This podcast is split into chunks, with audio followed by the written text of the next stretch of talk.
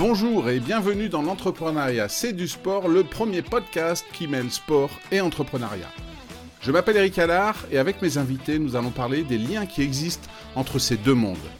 Car entreprendre, c'est au sens large du terme vouloir mener à bien un projet, que ce soit dans le sport ou dans le business. En parlant de sport, je ferai le parallèle avec ce que vivent au quotidien mes invités, qu'ils soient dirigeants, managers ou entrepreneurs. Nous évoquerons les valeurs communes à ces deux univers, comme par exemple l'esprit d'équipe, la confiance en soi, la résilience ou encore la vision à long terme nécessaire à l'accomplissement des objectifs et à l'entretien de la motivation. Et les expériences partagées par mes invités vous aideront sûrement dans l'atteinte de vos propres projets. Si l'épisode que vous allez écouter vous plaît, ou ce podcast en général, n'hésitez pas à lui donner 5 étoiles sur votre plateforme préférée, Spotify, Apple Podcast ou Deezer. Vous êtes prêts? Alors c'est parti pour une nouvelle rencontre dans l'entrepreneuriat, c'est du sport. Bonjour et bienvenue dans un nouvel épisode du podcast L'entrepreneuriat, c'est du sport. Mon invité du jour, Théo Duhem. Bonjour Théo. Bonjour Eric. Alors Théo, tu es le co-founder d'une plateforme qui s'appelle Tenors, euh, qui fait, euh, comme tu le dis sur LinkedIn, matcher les intervenants et les écoles. Alors moi, je connais ta plateforme puisque dans une vie précédente, j'ai eu l'occasion de l'utiliser en tant que directeur de, campus d'une école. Mais est-ce que tu peux nous expliquer avec tes mots à toi ce qu'est exactement Tenors oui, euh, donc Tenors, ça va être la mise en relation entre des intervenants et des écoles du supérieur. Donc l'objectif, euh, ça va être euh, des deux côtés, hein. ça va être de permettre à des personnes passionnées et passionnantes de pouvoir donner des cours euh, dans les écoles beaucoup plus facilement en s'inscrivant et en donnant les informations nécessaires pour une école pour trouver les bons intervenants. Et de l'autre côté, ça va être d'aider les écoles et les responsables pédagogiques notamment à trouver les intervenants pour leurs cours et donc à mettre en face un intervenant passionné et passionnant pour leurs élèves et donc continuer à être à jour avec euh, tout ce qui est, euh, enfin, toute une bonne pédagogie, des, bons sujets, des bons domaines d'expertise, euh, parce que la recherche d'intervenants au niveau des écoles, bah, du coup, toi, tu le, tu le sais encore plus que, que d'autres, c'est constant et c'est pas évident, il n'y a pas tout le temps les outils en face. Parce qu'aujourd'hui, le constat de base, c'est que bah, tout le monde utilise des outils comme LinkedIn, comme Indeed, qui sont des super outils pour recruter mais pas pour des recrutements d'intervenants qui vont être des recrutements sur peu d'heures et euh, pour des sujets un peu différents. Mmh. Donc là, on a voulu créer une plateforme qui euh, va aider euh, les deux côtés, donc intervenants et école. Et tu as tout à fait raison, hein, c'est en tant que directeur de campus, on est toujours un petit peu à la chasse aux intervenants. On utilise les outils que tu as dit, LinkedIn et, Indeed. Et, et c'est vrai que quand j'ai commencé à utiliser ton, application, Tenors, j'ai trouvé des choses qui me manquaient, c'est-à-dire que on, a deux types d'intervenants. On a l'intervenant qu'on veut pour toute une année, tout un semestre sur un programme particulier, et puis on a aussi l'intervenant ponctuel parce qu'un intervenant qu'on qu'on avait prévu, ben, pour une raison X ou Y, il peut plus venir. Euh, on a des intervenants qui sont là, par exemple, juste pour quelques heures, une masterclass, une conférence, ou alors des jurys d'examen. Et c'est vrai que votre plateforme, ce que j'ai bien aimé, c'est qu'elle est complète, quoi. C'est-à-dire que tu peux à la fois dire je recherche un intervenant pour tel niveau, BTS première année, deuxième année, bachelor, master, pour des jurys d'examen. Euh, et de la même manière, quand tu es intervenant, tu peux toi aussi dire euh, dans quelle matière tu, veux enseigner. Tu peux dire aussi quand est-ce que tu es disponible? Et, ça, j'adore. Et je euh, je dis pas ça parce que tu es, en face de moi et qu'on fait ce podcast, mais vraiment, vraiment, j'ai trouvé cette solution bien pensée. Elle fait une chose, mettre en relation les écoles et les intervenants, mais elle le fait super bien et, bravo pour ça. Ah non, mais merci. Bah, en plus, le, constat, hein, il, vient principalement de, euh, bah, de, des difficultés de communication que les écoles peuvent avoir quand ils essayent de tordre l'outil qu'ils utilisent. Euh, nous, ce qu'on a constaté avec euh, mon associé, en fait, à la base, c'est qu'il y avait énormément de posts sur LinkedIn pour recruter. Mmh. C'est cher réseau, je suis à la recherche d'un intervenant en machin pour tel endroit, etc. en fait, il manque plein d'infos. Et ce manque d'infos, il va créer des problèmes partout. Donc là, déjà, nous, le but du jeu, ça a été d'enlever ce manque d'infos et de tout rassembler au même endroit proprement. Parce que euh, aujourd'hui, quand on fait un post LinkedIn, bah déjà, il faut savoir quand même qu'un post LinkedIn, ça a une durée euh, de vie de 48 heures au maximum. Pour voir un post LinkedIn, il faut être dans le bon réseau, euh, ou alors il faut être tagué. Et en plus de ça, bah, le post LinkedIn, on ne peut pas tout mettre les informations. Donc ça veut dire que moi, je vais le lire. Si je lis aujourd'hui, je recherche un intervenant en communication à Lille pour 16 heures, je me dis, bah attends, moi, Lille, je suis là. Communication, je peux être enfin, c'est quelque chose que je maîtrise. 16 heures, ça, peut le faire. Donc sur le coup, moi, je peux me dire, je peux y aller. Mais en fait, il manque tellement d'informations que je vais solliciter la personne qui a, qui a fait cette offre, alors que en un coup de téléphone, je vais voir que c'est pas pour moi. Hmm. Mais par politesse ou par, euh, par peu importe d'autres facteurs, je vais peut-être rester au téléphone, je vais continuer, je vais essayer, et ça va faire du perdre du temps à tout le monde, à moi, aux responsables pédagogiques. Alors qu'en fait, en rassemblant les bonnes informations au bon endroit, ce responsable pédagogique, il va pouvoir se concentrer sur les bonnes personnes. Et moi, en tant qu'intervenant, je vais pouvoir me dire, ah ouais, mais alors attendez, 16 heures, mais c'est que tous les lundis à 8 heures du matin jusqu'à 10 heures euh, pendant 4 semaines. C'est impossible. Je peux pas poser 4 lundis, lundis matin d'affilée. Donc là, en fait, moi, je le sollicite pas. Lui, il n'est pas sollicité non plus. Et ça, c'est. Nous, c'est ce qu'on aime bien, c'est top parce que bah, moi, le, constat, c'est que j'avais essayé de devenir intervenant et j'ai pas réussi alors que été super motivé. Et j'aurais bien aimé avoir une plateforme en face qui m'aide à pouvoir trouver euh, ce qu'il faut. Et c'est ça qu'on a voulu régler comme problème. Donc je suis ravi que toi, en tant que directeur, tu aies pu euh, voir la valeur ajoutée, parce que bah, la valeur ajoutée côté intervenant, évidemment, euh, nous, on a des messages un peu tous les jours. La valeur ajoutée côté école, il faut, faut aller chercher quand même les retours clients. Et un retour client en, direct, ça fait encore plus plaisir. et, et, du coup, ton, ton associé, c'est Lambert Depoix c'est ça? Fait. Euh, avec qui vous avez fondé. Euh, le, postulat de départ, c'est vraiment ça? C'est toi, Théo, tu cherchais euh, des interventions dans les écoles pour partager tes connaissances et t'as pas trouvé? Ouais, alors en fait, le postulat de départ, c'est que Lambert et moi, on était tous les deux chez Decathlon. Donc, on travaille tous les deux chez Decathlon. Moi, à Lille, en chef de projet sur l'intelligence artificielle. Et Lambert, lui, il était ingénieur produit dans la voile. Donc, on n'est pas au même endroit en France. Mais on, euh, est tous les deux, passés euh, dans, notre école HEI, qui est devenue maintenant Junia, école d'ingénieurs à Lille. Et en fait, on a un chat interne sur Decathlon. Et euh, nous, on se parle de temps en temps, etc. Et là, Lambert, en gros, lui, il veut intervenir dans notre ancienne école. il me glisse l'idée, et moi aussi, ça me donne envie, parce que je me dis, j'adore j'adorerais aller parler un petit peu aux, anciens étudiants, parce que, enfin, aux étudiants actuels, pardon, parce que moi j'ai eu un parcours euh, un peu différent dans le sens où je suis sorti d'école, je suis parti faire euh, l'ingénierie commerciale, donc euh, costard cravate sur les Champs-Élysées. Puis après, je me suis rendu compte qu'en fait, j'avais envie de technique, donc je suis reparti chez Decathlon pour faire de la technique. Et j'ai eu deux métiers qui sont diamétralement opposés, que j'ai tous les deux bien, que j'ai tous les deux aimés. Et à côté de ça, Lambert, il fait un métier qu'on appelle métier passion, donc un métier qui est extraordinaire parce que Lambert, il est fan de voile, il a fait la transat. Et aujourd'hui, il design des vestes de voile pour des passionnés de voile aussi chez Decathlon. C'est quand même euh, un niveau euh, métier extraordinaire. Je trouve que c'est difficile d'aller au-dessus. et hum, donc, on a, on a tous les deux des parcours qui sont ultra intéressants pour les, élèves actuellement. Et en fait, on se retrouve tous les deux bloqués. Quoi. Euh, impossible de, de, se dire qu'est-ce qu'on envoie? Est-ce qu'on envoie un CV Parce que moi, sur mon CV, il n'est pas forcément écrit ce que je peux faire comme intervention. il n'est pas écrit mes disponibilités non plus. Euh, je l'envoie à qui? Parce qu'en fait, moi, euh, bah, et tu es le premier à le savoir, il y a quand même du turnover. Bah, du turnover, il y en a partout. Mais du turnover dans les écoles, les responsables pédagogiques, je trouve quand même que c'est quoi? C'est deux ans, trois ans. Euh, après, c'est fini. Moi, ça faisait trois ans que j'étais diplômé. Mon responsable pédagogique, mon responsable de domaine, c'était plus les mêmes. Je connaissais plus. Mhm. C'est d'aller sur LinkedIn. Donc, c'est à moi de faire le travail d'aller sur LinkedIn, de fouiller et tout ça. Une fois que je les trouve, je leur envoie quelque chose, mais je sais pas s'ils ont reçu. et finalement, le résultat des cours, c'est que Lambert, lui, il a été contacté par la personne euh, pour euh, un cours euh, qu'il a finalement jamais fait parce que bah, les échanges ne se sont pas clôturés au bon endroit, au bon moment, etc. Et moi, j'ai pas été contacté. J'ai été contacté six mois plus tard quand j'étais en Chine pour une intervention sur du SAP, qui est un logiciel de logistique en gros, mmh. que j'ai utilisé deux fois. Et en fait, la personne m'appelle et me dit oh, non, mais c'est catastrophique, j'ai pas d'intervenant SAP, est-ce que vous êtes dispo? Vous avez vu ça où? Bah, Sur votre CV, il écrit vous utilisez quotidiennement SAP. oui, j'utilise une brique minuscule de SAP au quotidien. Je, pourrais je suis incapable de faire une, intervention là-dessus. Donc là, on s'est rendu compte quand même tous les deux, il y a quand même un mismatch de fou parce que nous, on est motivés, on n'y arrive pas alors que c'est notre ancienne école. Et, euh, et, de là, en discutant avec les responsables pédagogiques, euh, c'est là que l'escalade est venue. Et les étoiles se sont alignées parce que moi, j'avais envie d'entreprendre, j'avais envie de changer de métier. Et Lambert pouvait pas continuer sa mission euh, chez Decathlon parce que les bureaux changeaient d'endroit. il passait de Hendaye à La Rochelle. Et lui, c'était trop compliqué euh, dans, sa vie. Et du coup, bah, il s'est dit, moi je, moi, je vais entreprendre ça. Si tu es chaud, euh, viens avec moi.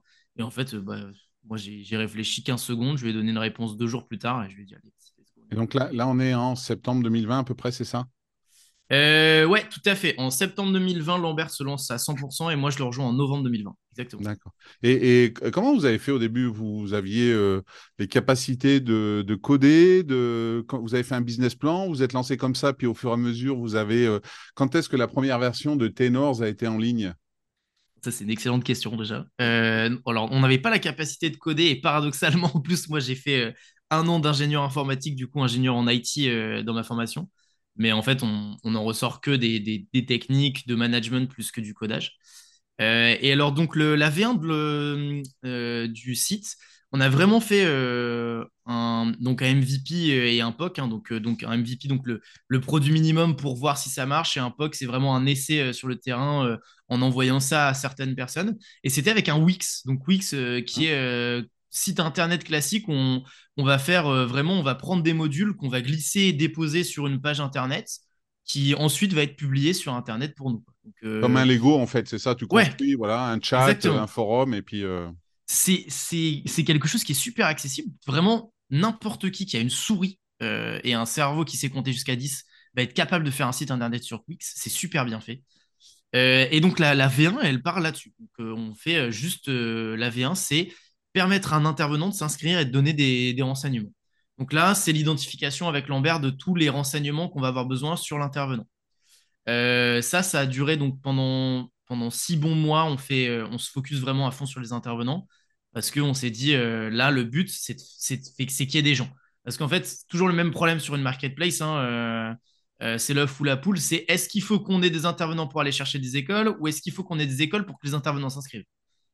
Donc nous, on a joué un peu euh, à euh, envoyer aux intervenants pour, euh, expliquer le, modèle. Il y en a quelques-uns qui se sont inscrits. Et après, on a été chercher un peu des écoles qui nous ont donné des missions gratuitement hein, pour essayer d'aller trouver des intervenants en face. Donc, on est parti du besoin de l'école qu'on a ensuite transposé pour aller chercher les bons intervenants en face. Là, on s'est rendu compte que ça, c'était très intéressant parce que ça fonctionnait, mais c'était trop chronophage et surtout, c'était pas scalable. En fait, on n'aurait pas pu, euh, on pourrait pas travailler avec 300 écoles dans ce modèle. Hmm. Donc là, le but, ça a été de rendre autonome, tout ça et donc de permettre aux écoles de créer des offres et ces offres seraient partagées au bon profil sur Tenors. Donc là, on retourne dans l'autre problème. Donc il faut bien des écoles qui nous donnent des offres, mais il nous faut beaucoup d'intervenants en face pour répondre à toutes ces offres. Et euh, là, en fait, bah, c'est le côté ingénieur qui a, commencé à prendre le dessus et on a trouvé pas mal de moyens pour inviter en masse des gens euh, sur Tenors, euh, avec notamment bah, de l'identification de profils qui est manuel. vraiment, nous, on va chercher les profils manuellement. Et en revanche, après, il y a des envois de messages automatiques sur pas mal de plateformes différentes qui vont être créées. Et ensuite, on reprend le relais quand il y a des questions qui sont posées par les personnes qui nous posent ça. Donc, ça nous permet d'avoir de, une transfo. nous, pour la petite anecdote avec Lambert, en janvier 2021, on fait un objectif et on se dit il faut qu'il y ait 1000 intervenants sur la plateforme. Euh, ça veut dire qu'il en faut environ 18-20 qui s'inscrivent par semaine. On se dit tous les deux, oh, c'est énorme par rapport aux, inscriptions qu'on avait. On se dit, c'est impossible, on va, ça va être super dur. Finalement, on trouve ces outils d'automatisation, on repenche un peu le schéma d'inscription. Et ça fait que en avril, on est déjà à 1000. Et en fait, en avril, on doit repenser l'objectif et on finira à 2500 à la fin de l'année. Et là, ça fait x2 tous les ans euh, depuis. Donc là, on est à bientôt à 15. On va finir l'année à 15 000. Donc là, euh, après trois ans, donc 15 000 intervenants et combien d'écoles partenaires? Euh, On est à un peu plus de 300 écoles partenaires aujourd'hui avec des, des, écoles qui prennent du coup en abonnement annuel. Donc là, ouais, je pense qu'on devrait être au-dessus de 300. On va finir l'année à plus de 300, c'est sûr et certain avec pas mal de, euh, d'écoles de l'enseignement supérieur. Et là, on commence à avoir des écoles un peu différentes. On commence à avoir des centres euh, de formation pour adultes. On commence à avoir des IUT qui s'intéressent à nous aussi. Euh, idéalement, peut-être du public plus tard, parce que ça représente quand même beaucoup d'écoles. Il y a beaucoup de, on a beaucoup de choses à faire avec eux, mais c'est un système un peu différent. Donc là, c'est 300, enfin, ça va être 275 écoles privées de l'enseignement supérieur. Et du coup, donc depuis les départs avec Lambert à deux sous Wix, aujourd'hui, euh, un peu plus de trois ans et demi après, vous en êtes à combien de personnes chez Tenors et, une plateforme dédiée que vous développez vous-même, c'est ça? Ouais, donc là, euh, on est à 11 personnes dans l'équipe. Euh, donc on a, bien, on a bien évolué, on est super content. le Wix nous a quittés il y a un peu plus d'un an maintenant. Donc là, là, on a trois développeurs qui travaillent à 100% sur la plateforme. Euh, et qui nous aide euh, à la construire, à être toujours plus proche des envies de nos utilisateurs. Parce que faut savoir une chose, euh, nous on a beaucoup de chance parce que on a des utilisateurs qui, qui se plaignent beaucoup. mais c'est un très bon signe. C'est super parce qu'en fait, les intervenants, quand il y a un truc qui ne va pas sur notre plateforme ou qui pourrait être mieux, ils nous le disent ultra vite. Nous, on prend l'info, on la stocke et on va l'améliorer. Et également pour les écoles quand il y a quelque chose qui est, euh, problématique, qui est donc euh, insoutenable pour eux, euh, ils sont très très rapidement vers nous. Donc ça, on va l'améliorer très vite. Et de l'autre côté, on va essayer d'aller chercher des feedbacks pour améliorer la plateforme. Et ça fait qu'aujourd'hui, entre le Wix qu'on avait et la plateforme qu'on a actuellement, c'est le jour et la nuit. Il y a vraiment énormément de nouvelles choses qui se sont créées. C'est beaucoup plus simple, beaucoup plus rapide. Et surtout, on va de plus en plus dans l'aspect niche de l'enseignement supérieur pour répondre à ce vrai problème le recrutement d'intervenants en principe. Et, je, je, confirme, j'ai pas connu Tenors euh, Wix, mais euh, j'ai connu euh, pratiquement la dernière plateforme. Je l'ai utilisée la dernière fois il y a quelques mois. Et c'est vrai qu'on a ce, cette facilité d'utilisation à la fois côté intervenant, puisque je suis allé voir comment ça fonctionnait, mais côté, euh, côté école, où quand on reçoit des offres, eh ben, on a un système de Kanban où on dit à contacter en cours, oui, non, tout ça. Euh, c'est assez visuel, c'est bien fait. On peut vraiment dire, bah voilà, moi j'ai besoin d'un jury pour euh, le, je sais pas, le 12 décembre de 8h à midi pour des Master 2 en commercial.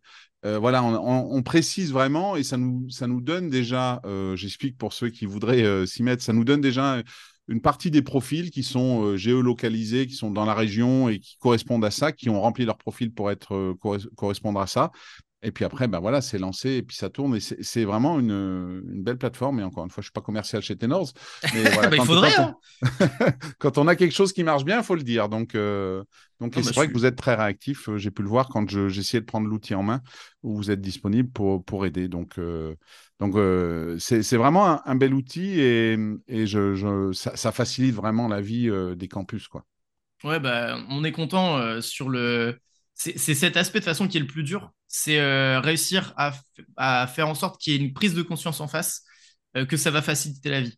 Parce qu'il y, a un, problème que j'identifie et que je trouve vraiment là, au bout de trois ans de travailler là-dedans, dans l'enseignement supérieur, c'est que j'ai l'impression qu'il y a des moments où il y a des, tâches qui sont complexes dans les écoles. Alors, je parle pas que du recrutement, il y en a plusieurs. Et en fait, c'est devenu, ça s'est normalisé que ce soit complexe. Donc, limite, si j'ai un outil, si j'ai quelque chose qui va l'améliorer, ben, en fait, je ferai pas bien mon travail. Donc, euh, c'est un peu bizarre. Faut, faut évangéliser un peu tout ça et dire que bah, euh, nous, on est une toute petite euh, structure, on est 11 employés, on a 3 ans, et pourtant, on est blindé d'outils qu'on paye euh, au mois ou à l'année, qui vont nous faciliter la vie et qui vont nous aider à atteindre des objectifs euh, bien plus, bien plus rapidement et de meilleure qualité. Et en fait, euh, bah, le recrutement, c'est un peu complexe parce que on a des écoles qui nous disent ouais, mais nous, on veut, on veut gérer notre recrutement. Et ils ont toujours l'impression que l'outil va prendre leur place dans le recrutement, mais pas du tout. L'humain est encore est toujours mmh. super important parce que on va garder cet aspect où c'est vous qui recrutez derrière ce ne sera jamais une intelligence artificielle ou, euh, ou Tenors tout seul qui va recruter. Et ça, je pense qu'il y, a une vraie peur euh, dans les écoles qui, s'est installée avec, euh, je pense, des cabinets de recrutement ou des, idées reçues. mais il faut clairement garder ça en esprit. Vous êtes recruteur en face, mais vous allez gagner du temps, vous allez gagner de la qualité de vie aussi, parce que bah, c'est stressant de pas trouver quelqu'un. Hein, surtout que c'est une course contre la montre. Hein. vraiment, quand on sait qu'il y a les cours qui doivent arriver le, euh, là, le, 3 décembre et qu'on est le 28 et qu'on nous a planté, euh, moi, je, serais, je suis bien content d'avoir un outil en face qui me permettra d'être réactif. Quoi. Mm. Et ça, euh, le stress de trouver quelqu'un en 5 jours alors que j'ai pas d'outil et que je vais devoir retourner LinkedIn, nous, on est content de pouvoir aider les personnes là-dessus. Et ça, mais il faut une prise de conscience au niveau des écoles et on est content parce que on voit que les mentalités sont vraiment en train de changer. Et ça, c'est super. Et je pense que ça améliorera beaucoup de choses dans le système de l'enseignement en général. Et euh, je, tous les directeurs de campus ou les euh, responsables pédagogiques qui écouteront cet épisode, quand tu parles de dire on est le 28 et le 3 décembre, on m'a planté, ça, ça arrive mais tous les jours, tous les ah bah mois, et, ça résonnera. Et, c'est vrai que l'outil est, bon pour ça. Tu, tu, disais à la base, avec Lambert, vous êtes euh, chez Decathlon, donc fan de sport. Euh, et ce, dans, dans, ce podcast, on, on parle d'entrepreneuriat, de management, mais également de sport. Y a, y a tu as un sport de prédilection, toi, un sport où tu t'es dit, tiens, un jour, j'aurais bien aimé être un champion dans ce sport-là? Ouais, ouais, ben, moi j'ai fait euh, du skate pendant euh, très longtemps. Bah, après, là, je peux plus trop en faire parce que j'ai les chevilles euh, totalement mortes. Et je dois, me, je dois les, les rééduquer un petit peu. Mais j'ai commencé le skate à 14 ans. Je faisais beaucoup de foot à l'époque. Donc j'ai toujours été un gros fan de foot. Euh, je suis même passé euh, à Clairefontaine pour faire des détections. Et je me suis fait euh, virer très vite. Pas de croisé pour moi, hein, j'ai juste été pas bon. Voilà. Et, et en fait, je me suis mis au skate et j'ai adoré le, le skate dans toutes ses formes, euh, pour plein de raisons euh, dont, dont je vais pouvoir parler. Euh, et j'aurais adoré vraiment être dans des, dans des sphères pro de, de skateboard, parce que ce sport, il est merveilleux sur tellement de points. Euh, et moi, il m'a, beaucoup aidé euh, après une grosse déception dans le foot, hein, parce que euh, j'étais dans un petit club, puis je suis monté dans, enfin donc petit club de village dans le nord de France. Je suis monté sur des, hauteurs avec Valenciennes qui m'avait détecté, qui m'avait dit on va absolument jouer avec toi et tout ça. Et puis après, je passe sur du, Clairefontaine pour faire des petits essais l'été. En fait, clairement, Clairefontaine, me mais gars, t'as pas le niveau, arrête, arrête tout de suite, t'essayes même pas.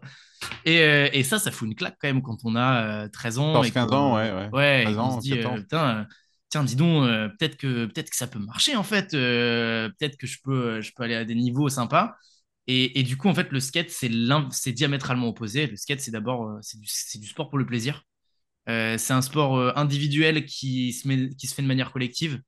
Euh, on est euh, tous ensemble avec euh, un skate différent, avec des idées différentes, avec des manières de voir euh, le skate différentes, et pourtant on est passionné autour de la même chose. Mm. Ça déjà, moi j'ai toujours été fasciné par ça. Il y a un gars à côté que toi, il va faire la même figure, elle sera pas pareille. Mais c'est la même figure, mais elle sera pas pareille. Et pourtant, on va tous les deux être super copains.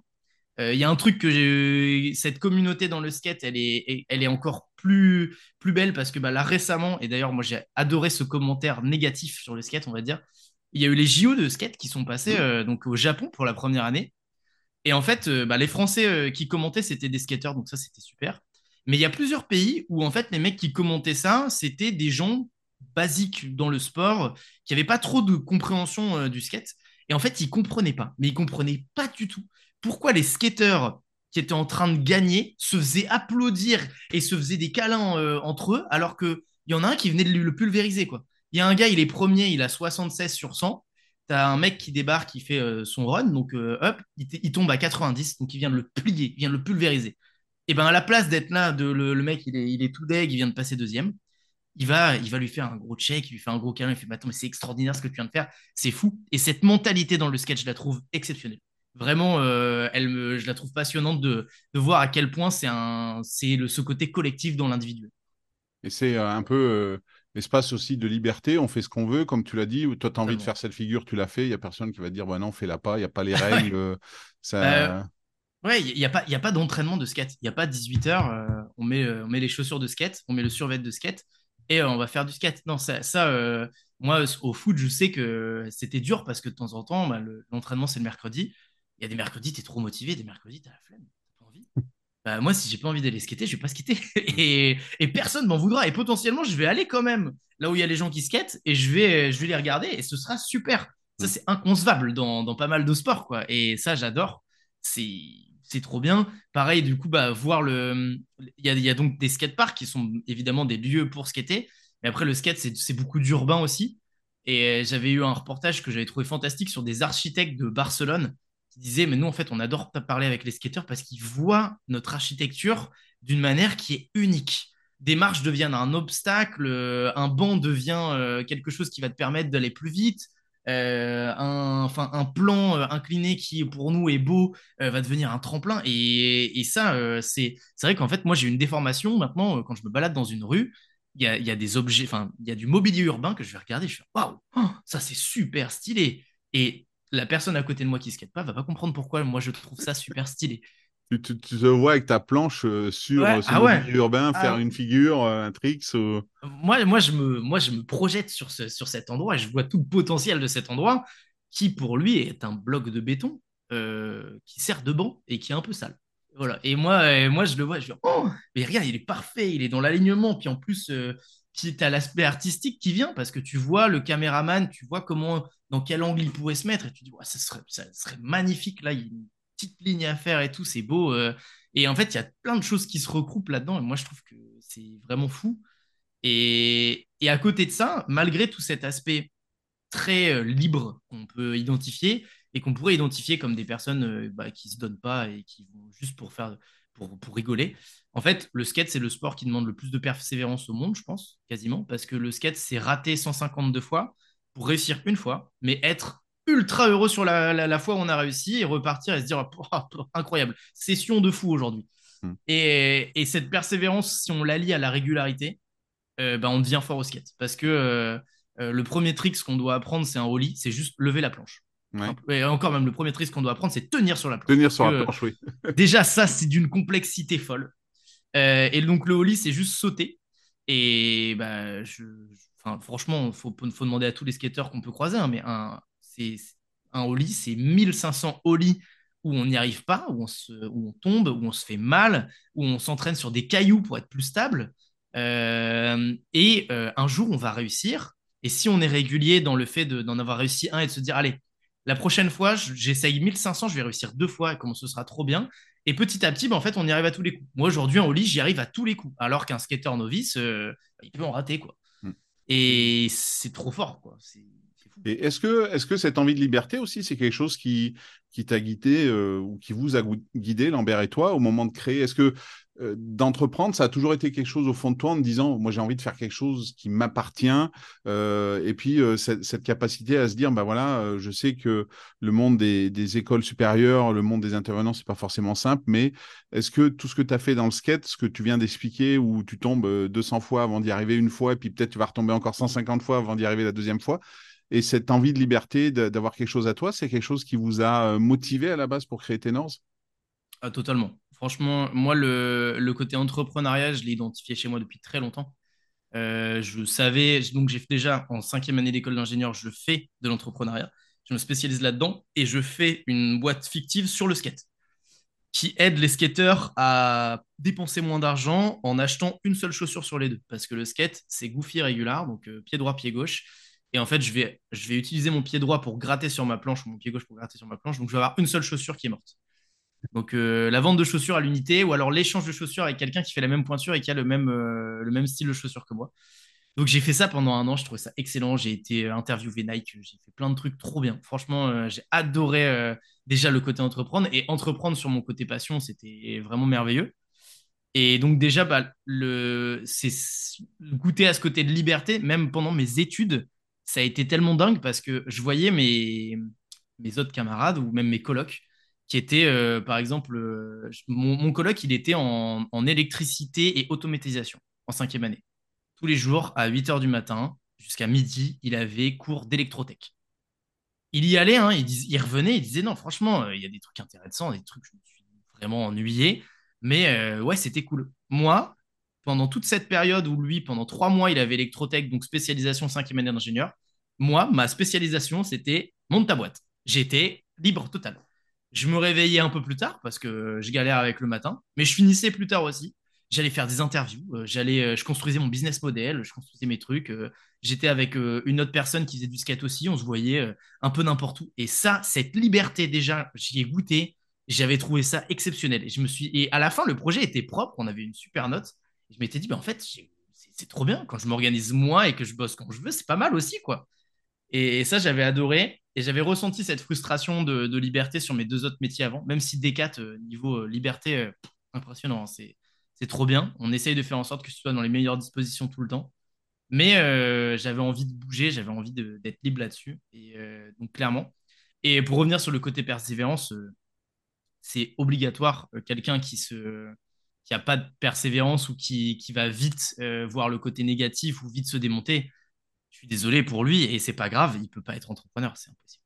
Mm. l'entrepreneuriat, c'est les montagnes russes. L'entrepreneuriat, c'est satisfaire d'une petite victoire par rapport à des tollés qu'on a pris sur toute la journée ou pendant tout le mois. Euh, bah, notamment, euh, on, a pu, euh, enfin, tu as pu avoir cet aspect-là, mais nous, on s'est quand même battu avant d'avoir certaines écoles. On s'est battu pendant des semaines, des mois, des années. et il faut avoir cette résilience, cette persévérance et se dire non, mais c'est pas grave, on, va y arriver à un moment. Euh, c'est sûr, ça va le faire. Il faut croire en son projet. après, bien sûr, il faut, faut, écouter les signaux extérieurs. Si jamais, au bout d'un moment, il faut être, faut être franc avec soi-même. Ouais, ouais, voilà. Mais nous, on a, on a su ressentir un peu toutes ces choses-là et cette persévérance et cette envie de liberté, c'est sûr et certain. Moi, ça m'a animé, ça m'a donné envie. Hmm. Sans aucun doute. bah, top, top de, de, partager cette expérience. Et, et, tu disais skate et football. Plutôt, t'es plutôt Tony Hawk ou Zinedine Zidane du coup? Je suis désolé. Ou, un autre. Non, mais Zinedine, moi, ça reste un modèle. Euh, moi, j'ai un tatouage Zinedine Zidane euh, quelque part sur mon corps euh, qui fait référence à lui. c'est mon, dieu vivant, Zizou. moi, franchement, le foot, je ne l'ai jamais abandonné. Hein. J'en fais encore beaucoup. j'ai une équipe que je suis. les matchs de l'équipe de France me font vibrer à chaque fois, même trop. et Zidane, c'est Enfin, moi, Zidane, j'ai été un peu trop jeune pour me rappeler de 98 parfaitement. Je me rappelle du, bordel de la, de la Coupe du mhm. Monde, enfin de la finale 98. Par contre, j'ai vécu 2006 euh, pleinement, euh, avec ses joies et ses peines. Et, euh, et j'ai pris la génération Deschamps en pleine tête aussi. j'ai adoré la voir grandir et tout ça. Et c'est sûr que, ouais, franchement, moi, le footballeur qui m'a le plus passionné et que je trouve vraiment exceptionnel, c'est Zidou sur, sur mm. tout. Quoi. Sur, en plus, son histoire, elle est quand même assez. Enfin, il sort pas de. Il n'était pas fait à ce point-là je sais pas si tu as vu le reportage de l'équipe dessus hein, sur Yazid. Euh, c'est assez Il a travaillé comme un fou. Hein. Ouais, exactement. C'est assez dingue de se dire qu'en fait, c'est pas du tout. Euh, enfin, c'était pas écrit quoi. Quand il était euh, même encore à Cannes, c'était pas fou fou quoi. Mm. Et, dans, la, dans la nouvelle génération là, qui a été championne du monde en 2018 et, puis après encore finaliste en 2022, il y, a, y en a un qui, te botte aussi. Ouais, bah en vrai, je, peux être que admiratif sur. Euh, enfin, moi, il y en a deux qui, vraiment qui m'impressionnent tout le temps. Euh, il y a évidemment il y a Mbappé par euh, sa force de, enfin par toutes les forces qu'il a en termes de qualité footballistique, mais aussi par le mental et le, on va dire, enfin le l'ego qu'il a d'aller tirer des pénalties en finale comme ça sans trembler à 23 ans c'est hallucinant. Moi, je, à 14 ans, sur des, des, des tournois euh, au paumé dans le Nord, euh, j'avais une pression de fou quand j'arrivais en demi-finale. Lui, il est en finale de Coupe du Monde. Et enfin, c'est hallucinant. Moi, je, suis admiratif de ça sur des, des, des Mbappé, des Cristiano, euh, sur la, confiance en eux qu'ils peuvent avoir et qui dégagent. Et après, en vrai, en autre joueur que moi j'aime beaucoup et qui me. Enfin, que j'aime ce qu'il dégage, c'est évidemment Griezmann. Mmh. Euh, qui est pour le côté humain qu'il a à côté, tous les, tous les petits trucs qu'on voit à côté. On sent que c'est quelqu'un qui, dans une équipe, doit être important euh, dans l'extra football aussi. Parce que bah, vraiment, en termes de foot, là, en plus, il est en train de marcher sur l'eau en ce moment. Donc, euh, c'est dingue à voir à quel point, en plus, on peut être fort alors qu'on a 32 ans et qu'on a des Neymar qui vont en Arabie Saoudite à 32 ans jouer à un sous-niveau. Bah, lui, il casse tout. Quoi. Mmh. moi, je, moi j'adore, j'adore ce qu'il dégage vraiment au quotidien. Euh, et à chaque fois qu'on le voit passer, c'est agréable et c'est ce que j'essaye. C'est une mentalité, un optimisme et une, joie de vivre que j'essaye de mettre dans la boîte tous les jours. c'est ça, euh, ça, t'inspire euh, au quotidien, toi, dans... vous êtes 11 maintenant, une, bah, une, équipe de foot en fait. Ouais, ouais, clairement. Ça, ça t'inspire, tu essayes de, de dire, bah voilà, oui, il peut y avoir des, des, des footballeurs qui sont très bons, mais qui peuvent être arrogants, pas humbles du tout. Puis à côté de ça, tu en as qui sont tout aussi bons. Euh, on peut aimer, pas aimer Mbappé ou Griezmann, mais globalement, ce, ils font pas de vagues. Quoi. Ils, sont concentrés sur leur métier d'une manière différente. Euh, parce qu'ils n'ont pas aussi le même âge. Hein. Griezmann est un peu plus âgé que, que Mbappé. Mais, mais voilà, c'est quelque chose, toi, qui te sert au quotidien dans ton le côté sportif que tu peux avoir en toi, dans, dans la gestion de, de tes collaborateurs, euh, sur le bien-être qu'ils peuvent avoir, peut-être même faire du sport. Est-ce que vous faites du sport ensemble, par exemple? Eh ben, Nous, on... avec Lambert, on vient tous les deux de chez Decat. Mmh. Chez Decat, le sport, c'est super important. Moi, euh, quand j'y étais, je faisais du sport tous les midis. Euh, donc ça a pris une place, euh, enfin ça avait déjà une grosse place dans ma vie, ça a continué, enfin je l'ai reprise vraiment à fond quand j'étais là-bas. Euh, nous, avec Lambert, on a gardé beaucoup de, ces aspects euh, que Decathlon prend du sport et met dans la, boîte. On se, fait, euh, on se fait des points à la mi-année, pour voir un peu comment ça va. Donc ça, c'est très sportif. Hein. C'est prendre les, performances qu'on a eues et les analyser pour voir, bah, en fait, peut-être que, peut que, tiens, un peu comme dans la course, tiens, là, c'est un peu surévalué, là, on est crevé, on est claqué parce qu'on a mis trop d'objectifs. On va ralentir, on va baisser un peu sur la deuxième partie. On fait des bilans euh, et des lancements, donc euh, on se fait des gros bilans pour, euh, pour se dire comment ça s'est passé. Donc toujours sur, de la stat, sur de l'analyse, sur ce que le, sport va offrir aujourd'hui, vraiment toujours analyser un petit peu l'état de forme de tout le monde, comment ça s'est passé, comment on s'est senti. Fera attention. Bah, déjà pour l'anecdote marrante, nous on fait des marathons, donc tous les trois mois ça s'appelle un marathon. C'est trois mois d'objectifs et à la fin il y aura un point trimestriel sur le marathon. Et on fait des sprints aussi. Bon, ça, c'est la méthode agile. C'est toute autre chose. Mais dans, dans le sport, vraiment, et nous, on, essaye toujours, on a un after work euh, qui est organisé par quelqu'un euh, tous les mois, euh, qui va le proposer à, à la team. et on essaye de pousser au maximum pour qu'il y ait du sport. je sais que notamment, on a été faire un practice de golf tous ensemble une fois pour, rigoler. Euh, on, a fait avec, euh, quand on était un petit peu moins nombreux, on a fait un squash tous ensemble. Euh, on a été se faire aussi, on essaye de se faire des courses ensemble le midi. On, là, on a, quelqu'un qui court très bien, qui va nous coacher un petit peu. Et il y a aussi ce côté partage de, de, ces passions qu'on a gardé. Donc, pas que le sport, mais je sais qu'avec Lambert, on fait ça. Mais tous les lundis à midi, il y a quelqu'un qui fait une intervention sur ce que lui, il est, ce qui le passionne. Et le sport est omniprésent. On a eu euh, pourquoi Djokovic est le meilleur joueur du monde? On a eu une intervention sur euh, le PSG euh, post et, avant le Qatar, après le Qatar. Lambert nous a parlé de sa transat. moi, j'ai parlé du skate très récemment. tout le monde, vraiment, le, sport est omniprésent. et on a notamment aussi une grosse affiche de voile et une grosse affiche de skate en plein milieu dans le bureau pour rappeler que, bah, que c'est là. Bah, c'est excellent. Et du coup, en tant que manager, Lambert et toi, ou toi personnellement, puisque c'est toi qui es au micro, est-ce que il y a un, entraîneur, un coach d'une équipe sportive qui, de la manière dont il la gère, ferait pour toi euh, un bon manager en entreprise à ta place, par exemple, parce que euh, il sait gérer les égaux, il sait gérer les points de stress, euh, les objectifs? Est-ce que tu as un nom en tête d'un coach comme ça? Alors, moi, du coup, quand, euh, comme euh, j'ai eu la question à l'avance, c'est celle qui m'a le fait le plus galérer parce que j'ai eu beaucoup de mal. Je voulais évidemment pas sortir euh, les classiques. Et en fait, il y a, une réponse qui m'est venue assez naturellement après. Mais moi, il y a quelque chose que j'admire chez Aimé Jacquet. Mmh Aimé Jacquet, hein, entraîneur de l'équipe de France en 98 pour le titre. encore une fois, moi, j'étais assez jeune et du coup, j'ai regardé beaucoup de, de reportages sur cette génération 98. Et en fait, je savais pas que Aimé Jacquet était ultra décrié par tout le monde.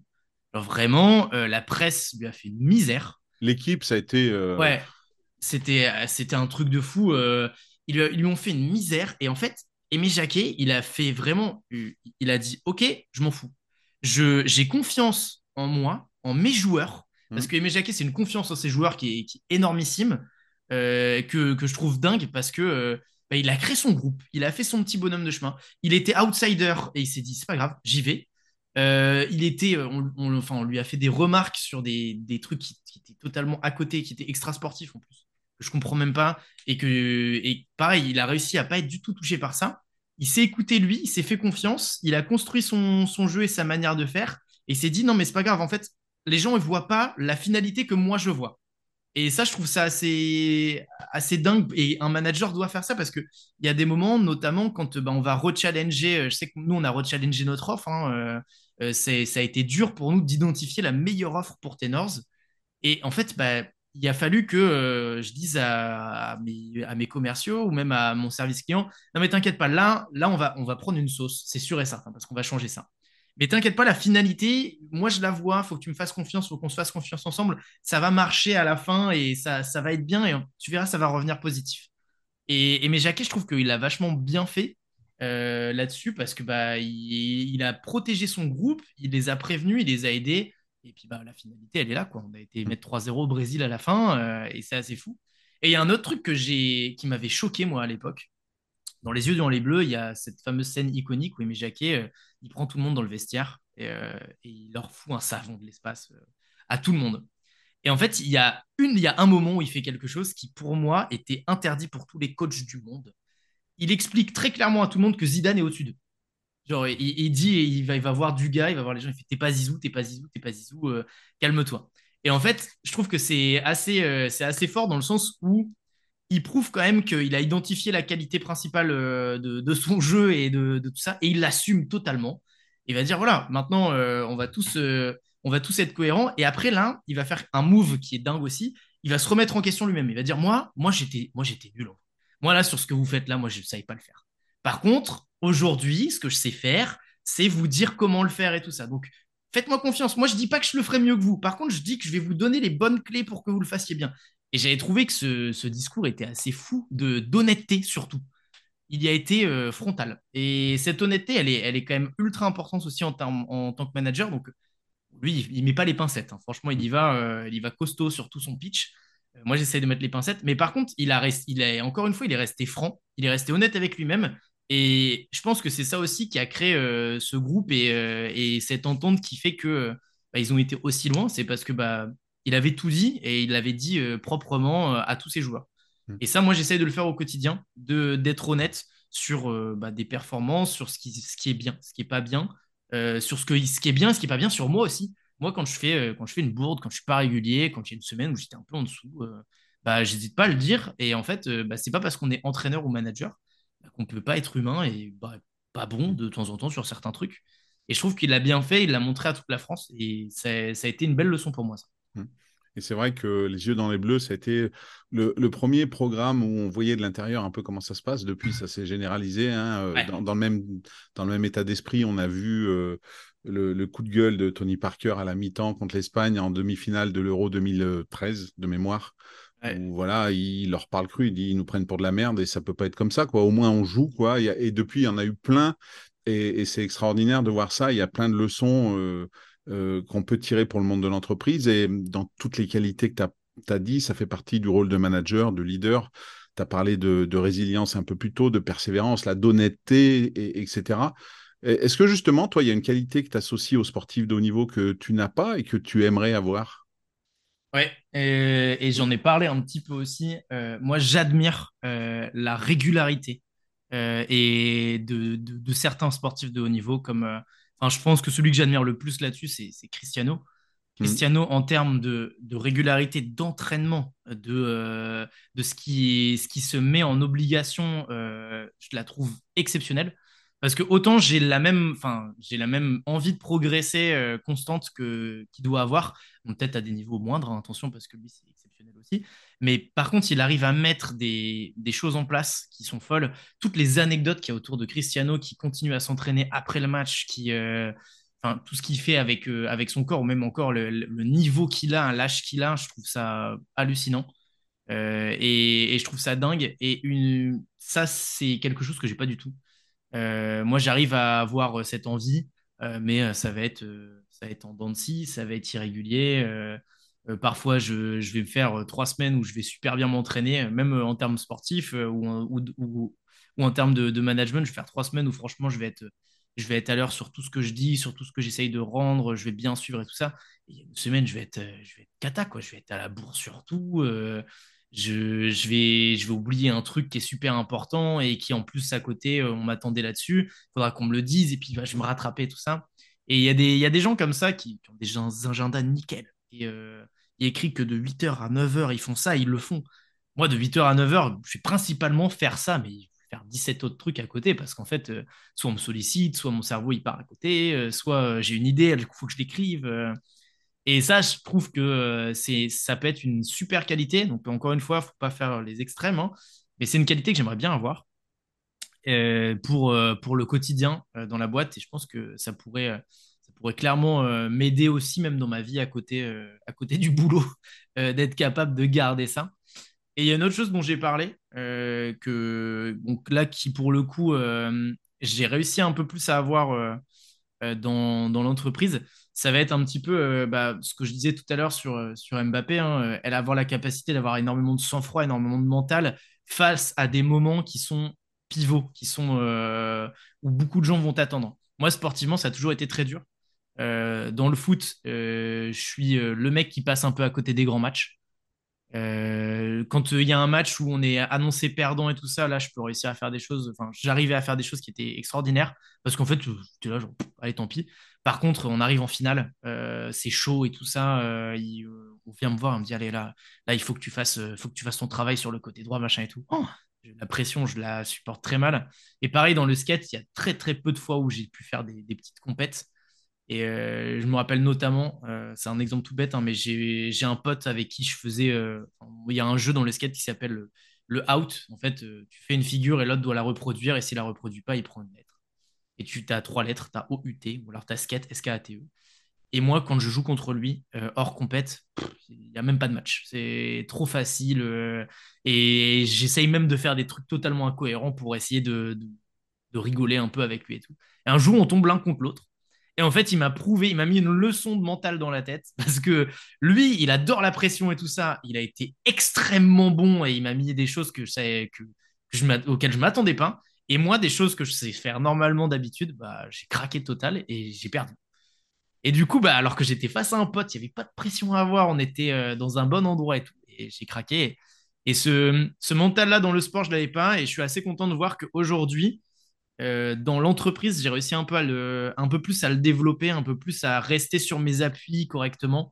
Euh, quand je vais être face à, je sais pas, un gros groupe, quand euh, on, a, on a eu des grosses négociations avec les achats de groupes, etc., qui nous ont mis des pressions de fous, qui nous ont, qui ont dit non, mais par contre, c'est ça ou rien. Et du coup, avoir la capacité de dire bah non, bah, ou rien.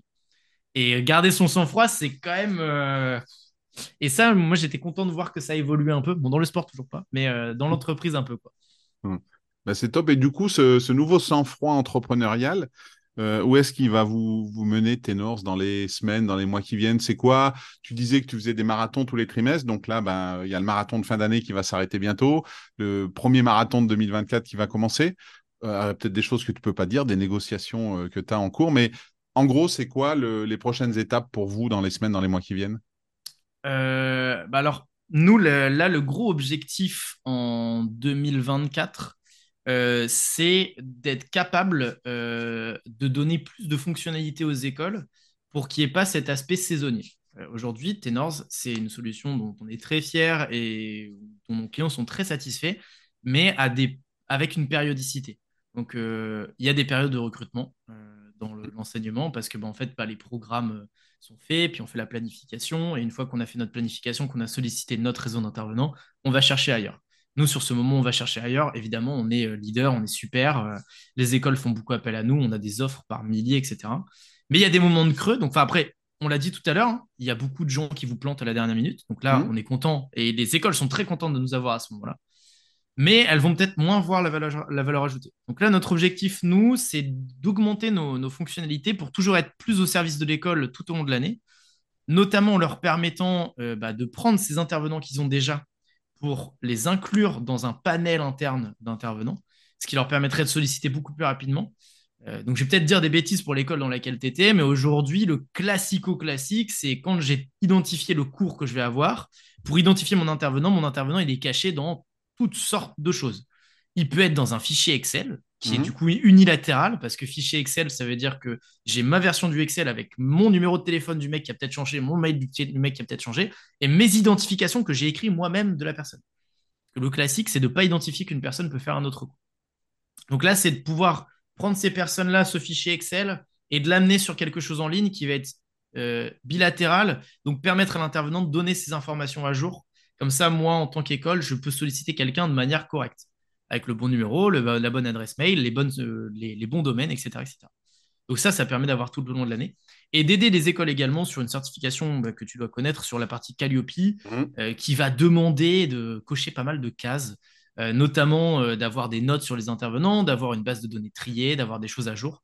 Et en fait, les accompagner là-dessus pour avoir cet aspect vraiment annuel plutôt que saisonnier sur deux grosses saisons de, de, de recrutement.